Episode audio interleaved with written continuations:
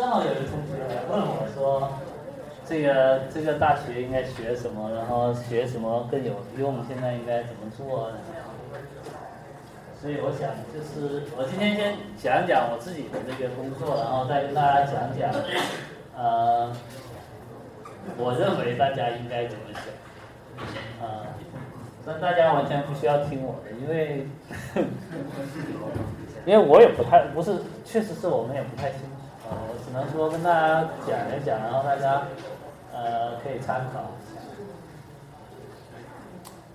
呃。另外是我，我之前在群里面也说了，我们做的这个工作呢，那大家都问我说，一般一般同学来问我，就是说我们学，因为学什么专业，然后学什么课，呃，这样的话他能够，比如找一个好工作，或者说能够有利于出国，呃，然后就问我做点什么事，然后我我往往不太建议他跟我一块做这件事情，因为。呃，没法保，就是我都没法 justify 我自己说这个东西是不是？首先，他肯定是不是很利于找到一份工作，因为在我当时做这件事的时候，呃，我就觉得他这个完全没有什么用的，我也很不想做这件事情，但是我没有什么办法，因为当时这个就这么一个 project 可以做，然后我就做。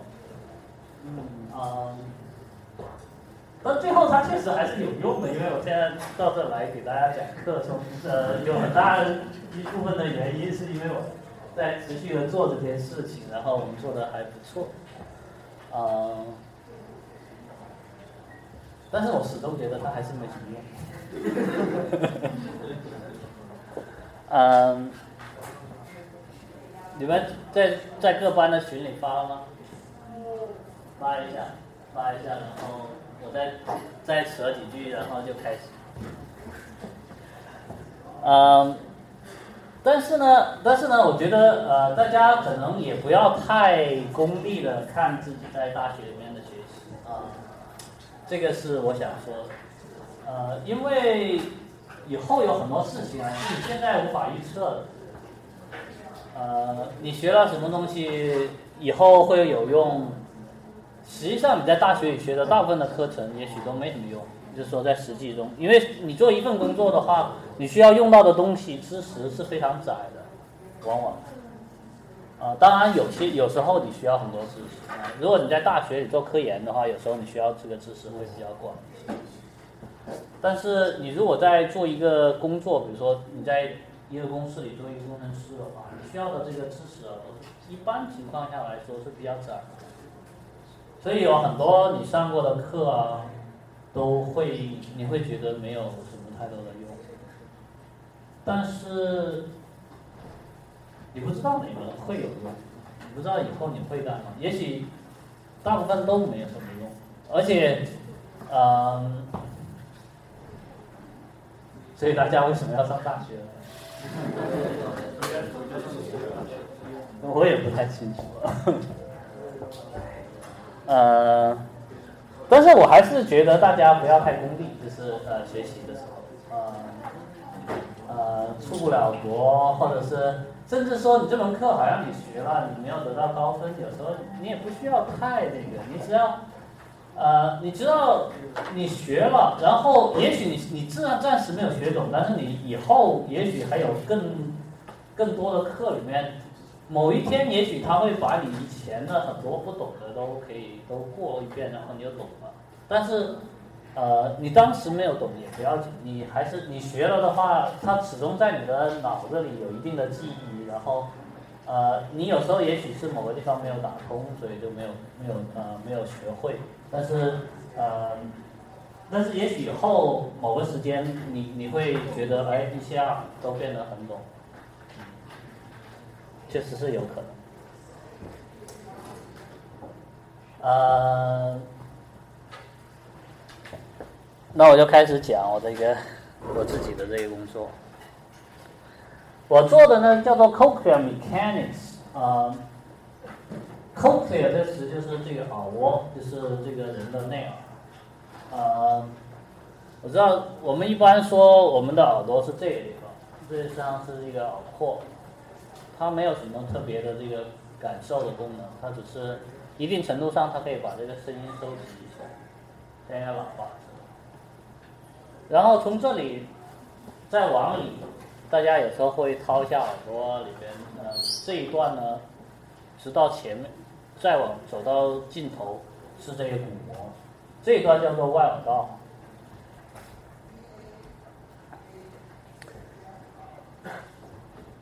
这段是外耳道，外耳道的尽头就是鼓膜，鼓膜呢连接着三个这个听小骨，叫做啊 m a d i u s、incus 和 stapes。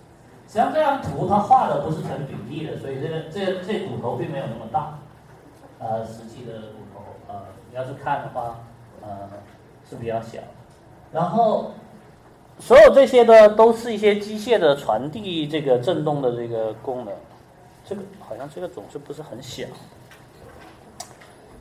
那么呃，真正的这个这个传感，就是因为大家知道耳朵是一个机械传感器。我们这个呃，谁在上我那个谁是大三上我那个生物学工程那个仪器的，生物医学工程仪器的，大二的大二的对大二上面仪器的，哦有不少。我在那讲过 sensor 对吧？这个是。呃，是一个 mechanical sensor，就是一个振动传感器。它它把这个机呃这个声音导致的机械振动会传呃会转化为你这个呃大脑能够感知的是一个电信号，是一个一个的神经通过。那么呃这个耳蜗呢就这个功能。那么回到这个题目叫做 cochlear mechanics，它为什么叫 mechanics？它是一个结构，是一个力学的一个概念。就是说，你这个机械振动怎么样被这个呃这个耳蜗，怎么在耳蜗里传导，然后怎么样被这个耳蜗转换成这个呃大家可以感知的这个信号，这就是呃 cochlear mechanics 所研究的内容。那么给大家讲一下，就是说平时大家去医呃如果就是耳朵说呃有问题，然后去医院看，大概有两种情况。一种呢是中耳炎，就是中耳这个地方发出现了问题。比如说，因为你你看这个这个是叫做咽鼓管，有时候这个会一呃或者现在这个各种专家会说，你不要请你这时候不要这样用力挤，这样的话有可能会把这个这个从这咽部管里把它挤到这个中耳这个腔里面，然后放在里面发炎的话，会导致中耳炎。中耳炎会有什么效呃后果呢？就是说，它会有一些这些炎症的东西，到时候会粘在那个中耳上。中耳它是一个可以动的东西，如果你粘住了以后，它传导不行，就会影响你。还有其他原因，比如说这个鼓膜穿孔破了，它就会流、流液进去的也会。呃，这个中中耳炎呢是可以治的啊，大家反正就你就用用消炎药啊或者什么，甚至呃你如果中耳这个被比如说有发炎，然后粘有很多东西在上面粘住了，它可以往你开刀把它取出来，然后把它清理以后然后再放，或者做个做一个人工的中耳把它放，它也能够很大程度上呃解决你这个问题。但内耳，如果你出现了问题，到目前为止，呃，暂时是没有什么解决方案。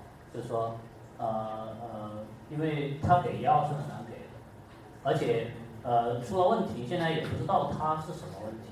现在现在的医学，所以说在这个 cochlear 里面，如果呃你发生了病变，往往是呃不能治啊。但是呃现在还我刚才说有两种情况，一种是中耳，另外一种情况就是完全。聋嘛，这人完全聋嘛，就是那样啊，完全有问题，那就是完全听不到东西。呃，那就还有一种办法，就用耳蜗移植，耳蜗移植的办法，呃，怎么样呢？大家知道这个，大家看这个耳蜗是一个这个螺旋的结构，呃，它里边有这个很多的这个神经的末梢和这个传感细胞，就是这个毛细胞。那么，一般话这个你听不到了，这是毛细胞的功能发生了变化，它不行。当然还有别的听觉损伤，当然还有这个听神经的损伤，那个不是在呃那个你在这里都没法解。呃，如果是这个我的呃问题的话，你可以用插一排一序列的电池进去，它是在一根绳子上，一根一串，你把它小心的医生会插进去，插进去以后，它可以直接刺激这些听神经的末梢，这样的话，大家呃。你在外边放个麦克风，然后把这麦克风的信号解解码到不同的位置，然后可以用来刺激听神经，也能够实现呃这个听觉，啊，这个是呃就是跟病变有关的。那么我们研究为什么从呃为什么呃大家会研究这个耳蜗呢？就说是呃。这是，这是说做科研的另外一个方面，就是说我们想知道这个未知的世界，我们想知道我们自己呃身体里面是什么情况，我们为什么会听到声音，我们为什么会听到不同的，所以这是呃这是为什么要研究这个呃我。那么在这个呃这个里边呢，就有一些基本的问题，一个叫做 wave propagation，就说这个。大家知道声音进呃，它是怎么样传导进去的？这声音是怎么进来？这个机械振动的能量怎么样传导到这耳蜗不同的地方？这是一个基本的问题。第二个问题呢，我们能够我们人呢能够听到从二十赫兹到二十千赫兹的这个啊这么一个频率范围的声音，我们能听出来啊是。不同的呃，比如说是男人的声音还是女人的声音，呃，是鸟叫还是青蛙叫，啊，其实我们对这个声音是里边的信息是有呃呃有分辨的。那么最基本的分辨呢，就是频率的分辨，就是说，比如说呃，这女性的声音它频率比较高，男性声音比较频率比较低。还有像我们中国人，他有四声是吧？啊啊啊啊！这样的话，它你在第四声的时候，它频率就是比较高，这它的区分就是它的频率是不一样的。啊，大家可以自己拿个麦克风，在这个你你在笔记本上录一下，然后你可以如果有那种频率分析的，你可以看一下啊，你的频谱。那么是什么样的一个机制，让我们能够实现这么一个对频不同频率的声音的一个分辨？这里面其实有一点，呃，如果大家学生理，呃，就是生理卫生可能有学过，就是大家知道动作电位的吧？中学应该学过这个是吧？动作电位，呃，动作电位有一个很呃有一个特征叫做不应期，大家知道吗？就是说这个这个神经发生过电动作电位以后，它在一段时间内它不会再，它不会再反应了，对吧？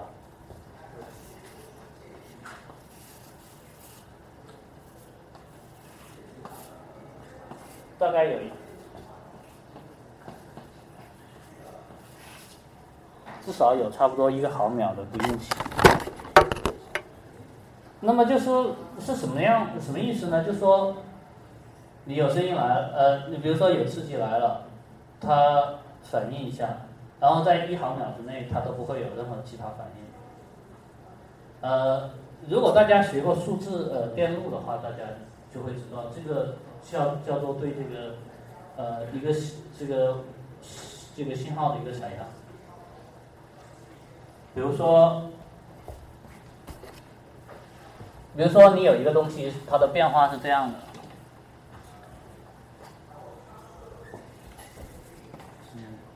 比如说这里是十毫秒，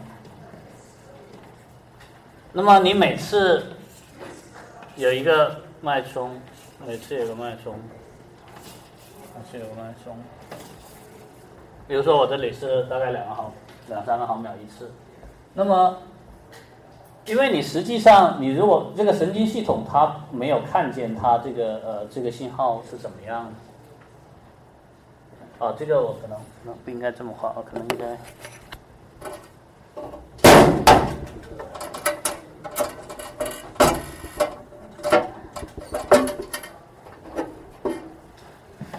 因为为神经冲动是呃零或一的，它不应该是有高有低的。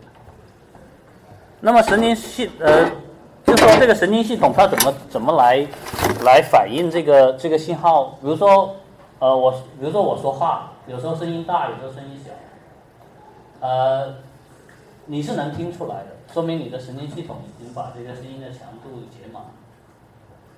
那么它怎么解码呢？有个最简单的办法就是，呃，因为这个这个神经冲动它的大小是没有意义，它只是说同一个神经上它的大小基本上是一致的，所以它并不会这个这个呃神经冲动的幅度并不会随着我说话声音的幅度变化。那它会怎么样呢？它可以在小的时候。对，出一个。如果高的时候，它可能会出两个。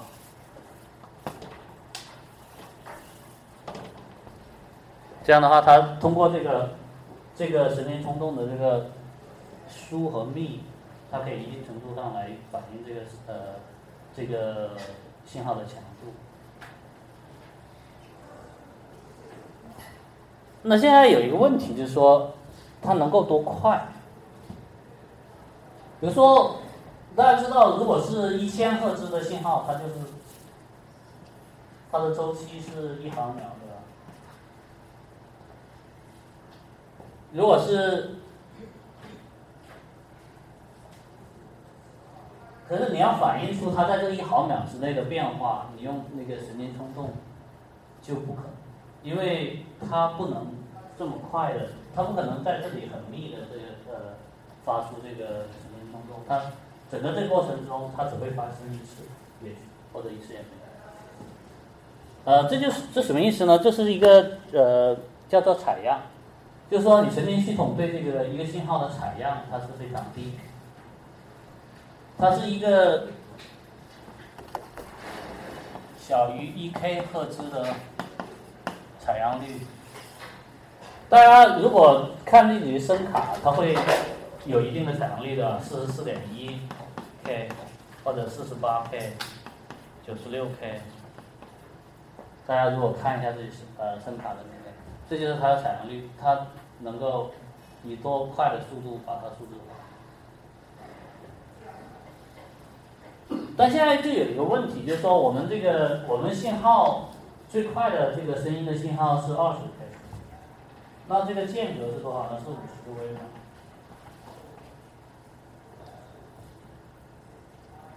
数字化是怎么样呢？就是把它一个个个，把这个正弦波，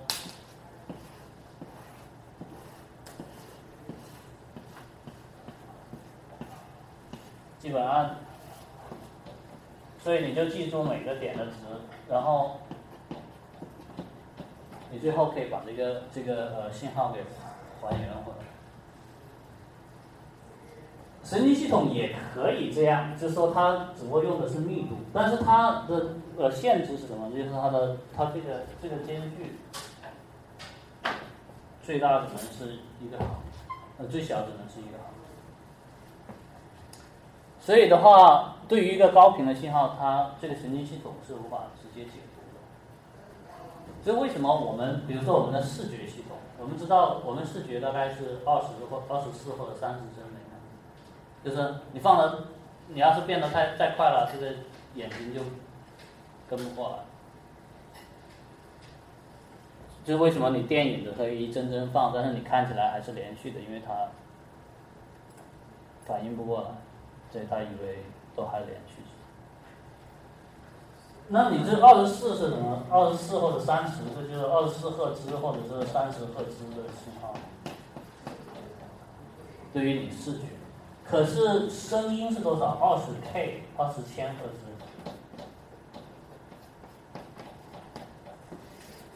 这是一个，这是一个速度。就是说，我们听觉，我们为什么能够对这个二十 K 赫兹的产生响？如果是视觉，你要是每秒钟两万张这个照片发过去，你都能记住，那 super。这就是为，这就是另外一个问题，就是说我们。人类或者说哺乳动物怎么样能够呃分辨出这个不同的频率？这是这个这个呃这个研究领域的一个基本的问题。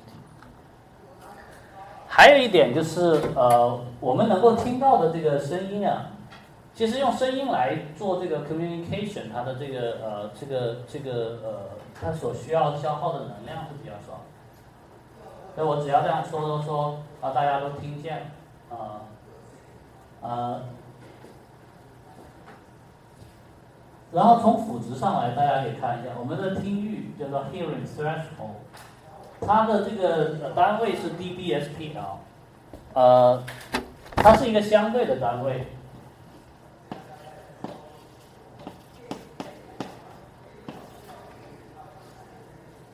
它相当于多少呢？二十个微帕斯卡。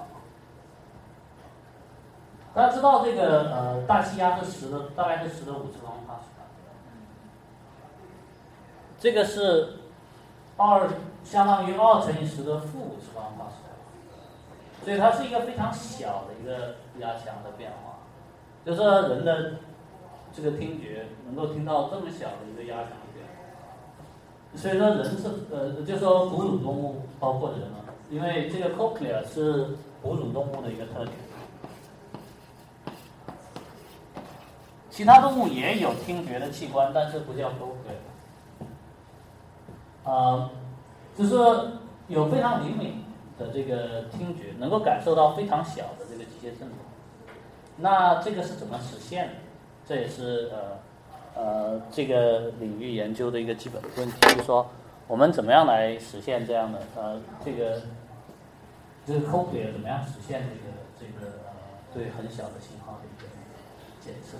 而且它还有一个特点，就是说它我们能够听到的声音的范围非常的宽。呃，这个叫 hearing range，然后从零 dB 到一百二十 dB，这个 dB 的就是它是一个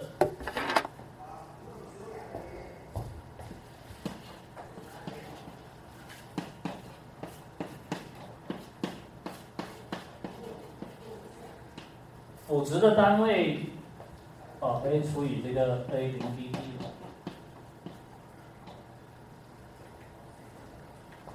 比如说你呃，比如说现在零 dB 是二十个微帕斯卡，当这个当你的辅值是两百个微帕斯卡的时候，这是两百，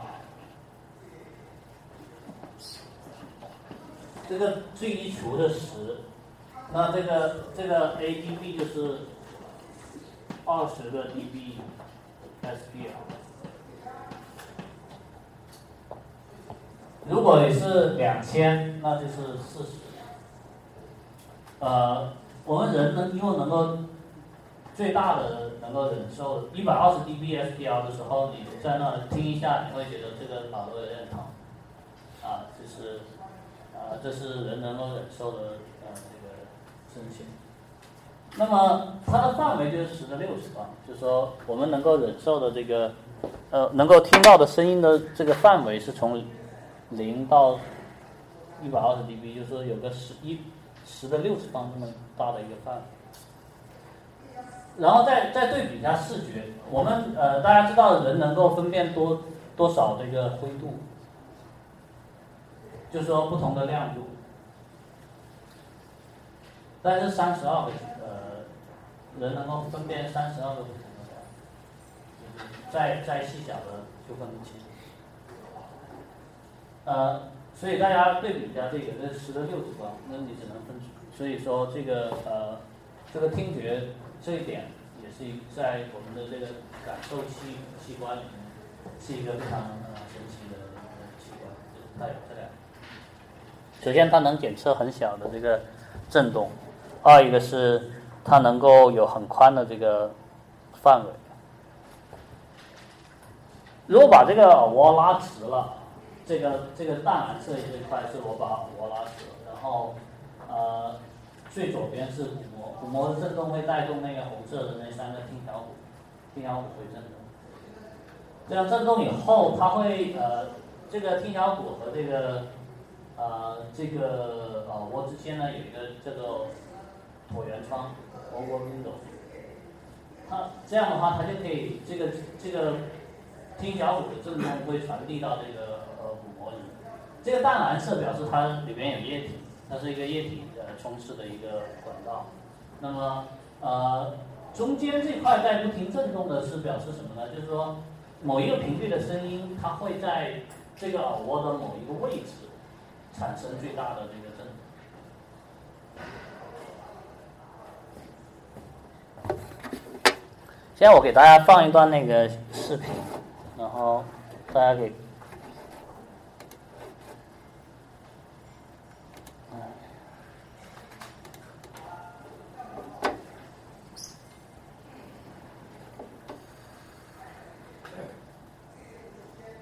它的声音输出在哪里？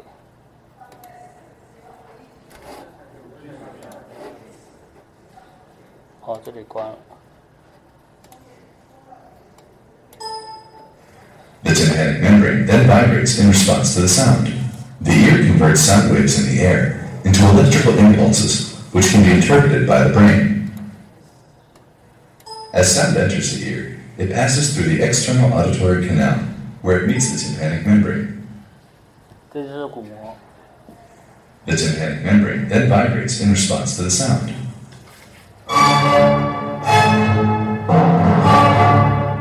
The tympanic membrane is cone-shaped and articulates with a chain of three bones called the auditory ossicles.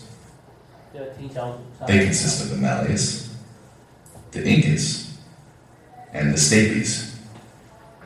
The movements of the tympanic membrane vibrate the ossicles, passing on the information frequency and amplitude. The stapes moves with a piston-like action, which sends vibrations into a structure called the bony labyrinth.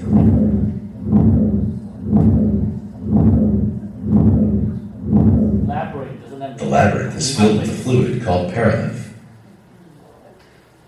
Due to the flexibility of a membrane called the round window, the stapes movement can displace the perilymph, allowing vibrations to enter the labyrinth.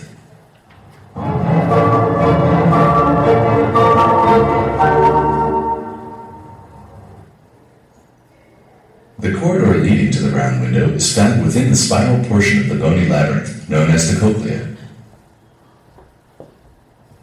Vibrations produced by the stapes are drawn into the spiral system and return to meet the round window.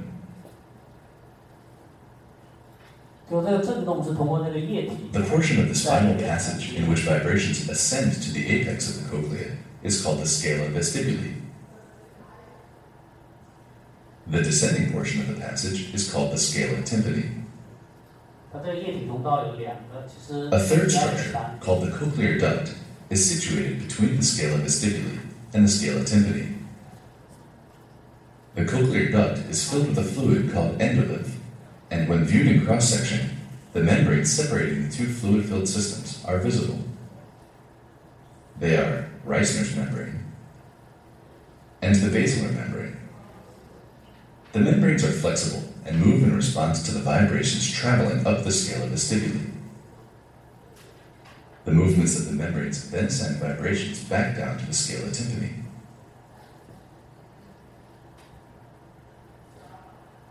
A specialized structure called the organ of Corti is situated on the basilar membrane. As the basilar membrane vibrates, the organ of Corti is stimulated, which sends nerve impulses to the brain via the cochlear nerve. The actual nerve impulses are generated by specialized cells within the organ of Corti called hair cells. The hair cells are closely covered by a structure called the tectorial membrane. As the basilar membrane vibrates, the tiny clusters of hairs are bent against the tectorial membrane, triggering the hair cells to fire. The entire basilar membrane does not vibrate simultaneously. Instead, specific areas along the basilar membrane move variably in response to different frequencies of sound. Lower frequencies vibrate the basilar membrane closer to the apex of the cochlea, whereas higher frequencies produce vibrations closer to the base. This arrangement is known as tonotopic organization.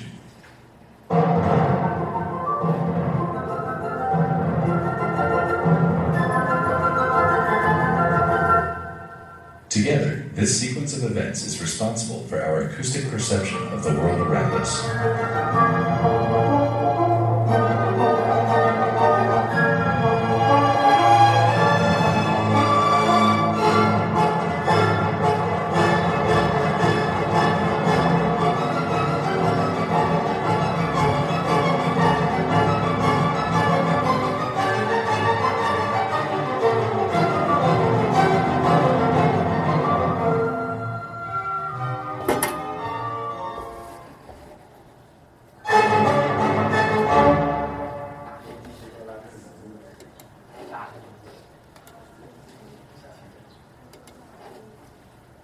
说这个这个呃声音进来以后，它会导致这个鼓膜的震动，然后通过这个听小鼓把这鼓膜震动传递到这个液体通道，液体通道会把这个声音的这个 acoustic energy 送到这个耳蜗里。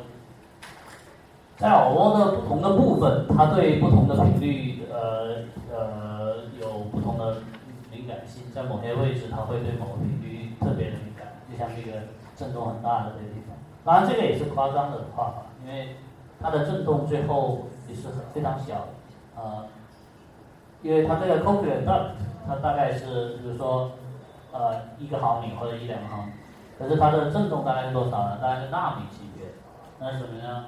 就是应该是看不见，就是十的，是它这个管道的大概十的负六次这样级别的震啊，或者是负五次方的级别，所以你是呃，但是在不同的位置它是有不同的，那有的地方是十的负六次方，有的是十的负八次方。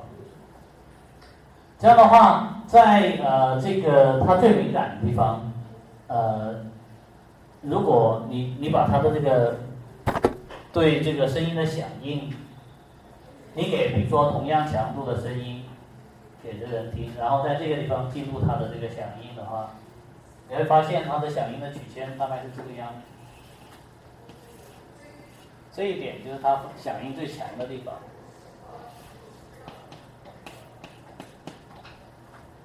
这是频率。那么这一点呢，就叫做。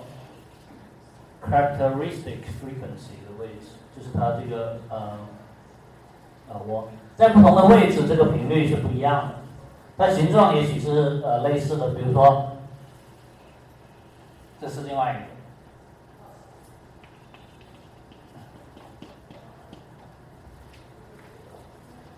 那么就是通过这么一个过程，它把这个首先呢，它把不同频率的声音。分解到这个耳蜗的不同的位置，这时候在不同的位置上，这个神经出来传到你的大脑里，你就可以知道，当你当你这个神经冲动是从这个地方送过来的时候，你知道它是比较高频，你的大脑就把它解解读为比较高频的信号，然后从这里送出来就是比较低频的信号。所以通过这个过程，它可以把这个。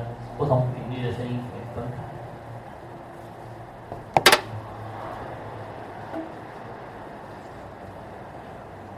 那么从机械，我们叫做 cochlear mechanics。那从从 mechanics 的角度，它为什么会有这样的形式呢？啊，首先它这个这个地方，呃，你看看一下，大家看这个 title 叫 cochlear macro mechanics。macro 就是宏的意思，就是是一个宏观的角度。那它就是把这个啊我。简化成两个 two fluid channels and a membrane partition 在中间一层这个膜，然后两边有液体通道。液体通道是主要的功能，就是把这个呃这个机械振动的能量传递到这里。这个膜是这样的，它膜在这个基底端比较厚，而且比较窄。它跟这个管道是不一样，管道是在基底端比较粗，但是它这个膜是比较窄。然后比较厚，这样的话它就会比较硬。大家知道比较硬的，它对应的这个频率就会比较高，对吧？如果大家弹这个弦，这个吉他或者各种弦乐就这样，硬的这个弦，它的就是频率是比较高的，音调是比较高，然后软的弦就比较低。那这个我整个这个里边这个膜的结构也是这样的。它从这个呃基底端比较硬的地方到这个呃到到上端就比较软，叫 apex。底下这端叫 base，上面那端叫 apex。啊，那么它是从比较硬的到比较软的，从结构上来，它从比较窄的到比较宽的，从呃比较厚的到比较薄的，从比较硬的到比较软的，然后从高频到低频，这是这个它整个从这个结构上的这个分解。呃，当然这个这个这个几呃硬度上的这个区别，并不能完全解释我们这个呃。我们这个频率的这个区别，我们从这一端可以到二十呃到二十千赫兹，到 apex 那里是二十赫兹，是一个很大的范围，它的硬度的变化并没有呃足够的大。根据现在的测量，所以说这是一个问题，就是说呃大家还是没有完全理呃了解为什么会是这样。那么这个是这个 frequency 的 activity，它实际上是。这这个曲线呢，一个反过来，它怎么测量的呢？它是通过这个在耳蜗的不同部位的这个呃神经上记录它的神经冲动，比如达到一百个每秒的时候，它需要的这个声强。可能大家也是没有什么兴趣啊，我呃确实是没有什么。不是很有趣的这个东西，但是这个这个是基本的响应，就是说，呃，我刚才在这个图上也画了，大家看一下这一点，就是它的横轴在底下是频率从一百到呃十千赫兹，上面呢是从这个 stapes，就是那个中耳那个跟内耳相接的那个骨头的位置，这样它是反过来的，就是说最靠近这个 stapes 的它频率越高，呃，越越到这个呃。远端的频率越低。我们人虽然能够听到二十到二十千赫兹，但是我们人其实呃平时讲话或者是交流的时候需要用的这个频率，一般都在呃四 K 赫兹以内，或者甚至呃主要用的是从在一 K 赫兹左右的这个。那么呃，但是呢，我们。在小的时候是能够听到很高频的信号，当然现在可能还有很多同学可以，但随着你的年纪的增长，呃，你的听这个高频的听力就会受损。比如说，呃，我已经测试过很多次了，我大概能够十二到十四 K 的赫兹，啊，呃，但是大部分的同学应该都可以到十六 K 赫兹以上。如果你测的不太低于这个，说明。你小时候可能放鞭炮啊，跟什么放太多，啊，是不是？但这并不影响，并不影响这个交流，所以大家也不会注意到这一点。嗯，大部分人都不会注意到自己的听力在衰退，因为并不会影响大家的这个交流。呃，但是是这个衰退是呃一直在有。这个跟这个它的位置也有关，因为这个高频的最靠外。它是最先接，呃，接触到这个听这个震动。当然了，还有一点是它的这个呃，呃，它在高频的时候，那些毛细胞更这这个些部位的毛细胞更脆弱一些，呃，更容易受损。所以说，呃，随着年龄的增长，这些就会受损。这几张这几张图是。simulation 就是说，大家认为是这样。我为什么把中间的遮住了？是因为在实际过程中，你其实是测不到、测量不到这一部分。就是我们刚才说了，它的响应，说给它一定的声音，然后它就会震动，然后你就能够测到。嗯，当然这个说的很简单，但是你怎么能够测到它它在里边的震动？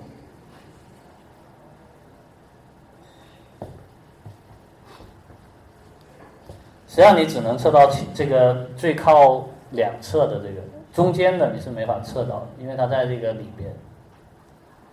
呃，你说能不能伸个东西进去测？不行。你做任何的操作，就算你很小心，也会损伤这个耳蜗。所以是怎么做的呢？怎么测量的呢？呃，这是一种动物，叫做呃豚鼠，或者是荷兰猪，啊，这种宠物啊，没有尾巴的，像兔子似的，啊，或者说像老鼠、啮齿类动物。它的耳蜗，这耳蜗在哪呢？它在这个位置，啊，这块骨头叫颞骨。呃，你要看到它，对？我们看到了，所以说你需要把这颞骨切开，呃，做手术把它切开，把这一块全都掀开，然后给暴露出来。暴露出来以后，呃，呃，你就看到了这个耳蜗。那么你要看到耳蜗内部的震动怎么办呢？一般情况还要打一个小孔在这耳蜗上，大多大呢？三百个微米的，很细啊。非常麻烦的一，呃呃，这个很多这个耳鼻喉科的大夫要练很久，然后就为了开这么小小一个洞。然后现在的办法是用激光，用光，呃，不一定是激光，用光的办法打到里面，打到这个耳蜗上，然后看它的震动，这是怎么样看的？这个非常困难的一个实验。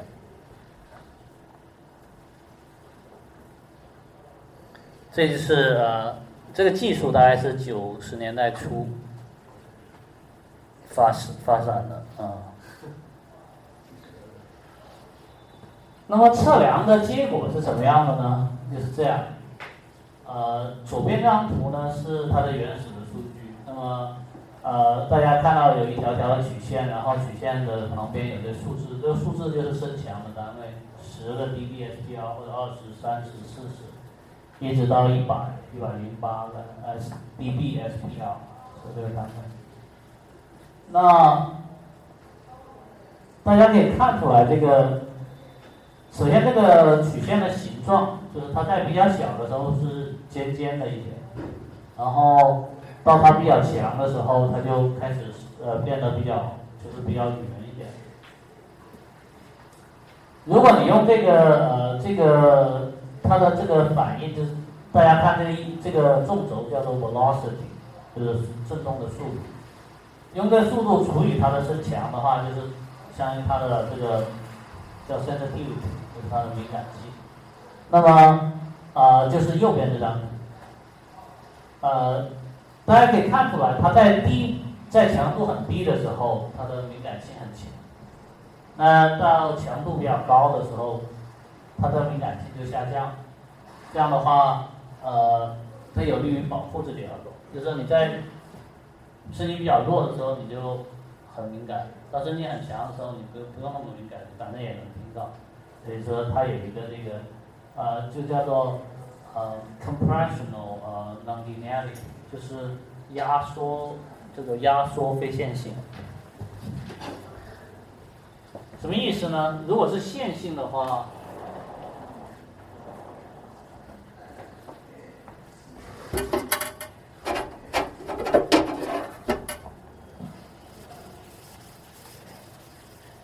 如果是线性的关系，就是说，你你增加一倍的输输入，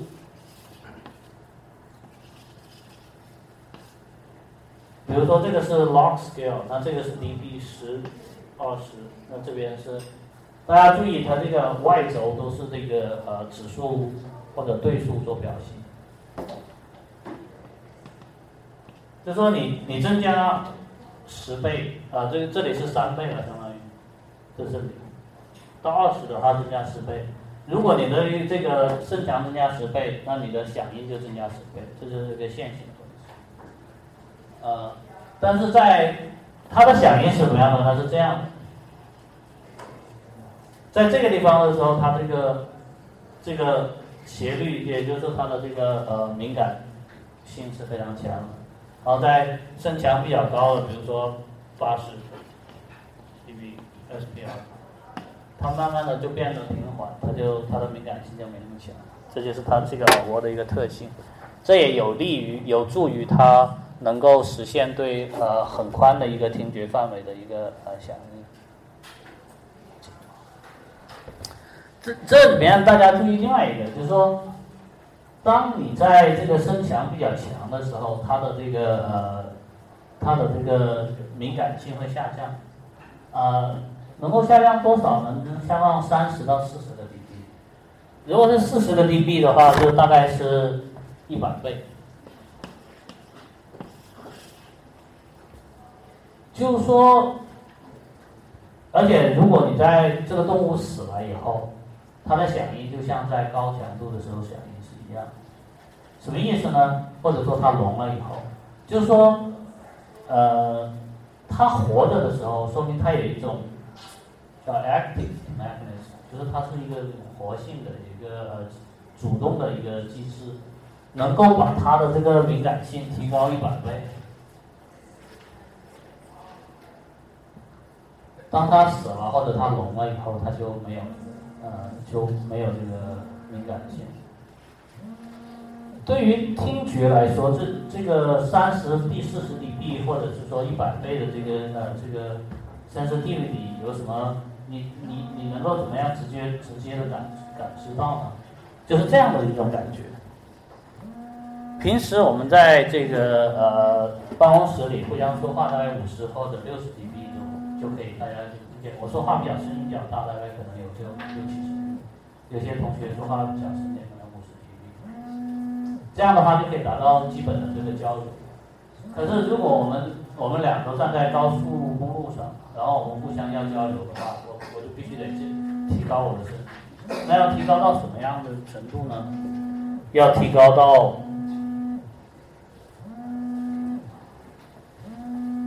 三十个 dB。或者二三十个 dB，就是说，如果你的听觉受损了的话，你很容易损失这二三十个 dB 的这个听觉，呃，这样的话导致的结果是你的你说话的时候，需要你就是在家里说话都需要像在这个呃高速公路上大声的喊才能别人才能听，你才能听见，就别人要这样，所以说这个是一个很重要的东西。那么这个呃，这个敏感的这个听力来源于什么地方呢？那就是说，你就需要，呃，它是由于这个听觉器官的这些细胞的微结构来实现。那么呃，所以说这个 title 就变成了 micro mechanics，那就是说这个微微观动力学。那是从哪个地方能反映它是微观呢？就说我们刚才说是一个宏观的动物力学的时候，把这个耳蜗简化成这个两个液体通道的平面成膜。那么在微观的时候，大家就看这层膜到底上面有什么东西呢？实际上它还有很多东西。这层膜中间有个液体通道，上下有两层膜，然后在这个之间呢，有这个听觉的器官叫 organ of Corti。Corti 是一个人的名字，这个 Corti 器啊，organ。organ of Corti，呃，那么它这里面呢有这个呃细胞的结构，有各种各样的细胞组成了一个一个这么这么样一个结构，然后这里面呢最重要的是两两种细胞，一种叫做外毛细胞，一种叫内毛细胞。这外毛细胞呢是一个像刀柄状的一个一个细胞。它们俩呢，呃，都叫毛细胞，因为它上面大家看有毛，呃，然后这个内毛细胞呢，它的主要的功能就是一个 sensor，就是 mechanical sensor，就是说有机械振动的时候，它会把它转化成一个呃电的信号。呃，这个外毛细胞呢，大家认为它叫做叫 mechanical amplifier。它能够把个机械振动给放大了。呃，为什么说这个内毛细胞是 mechanical sensor？主要是根据它这个解剖上，因为跟它相连的这个呃这个神经，大家知道神经有上行和下行，就是说呃，比如说你要控制你的手的肌肉，那我我想我我要动这个，那我的大脑会送出命令送到我这个。手上的肌肉上，通过这个下行的神经，这样的话我的手才动。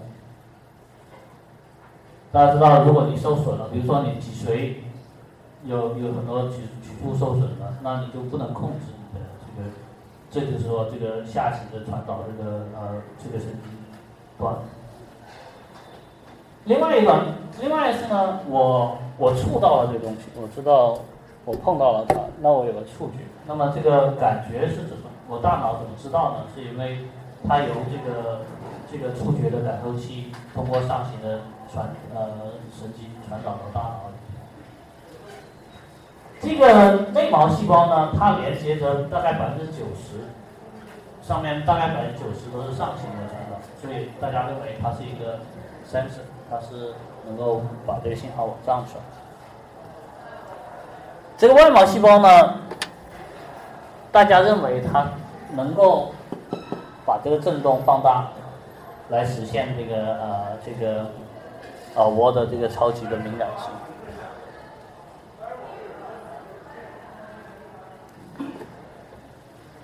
大家为什么会认为它可以放大呢？是因为有一些实验的观察发现，它可以在电刺激的情况下改变自己的这个这个能够伸长和缩短。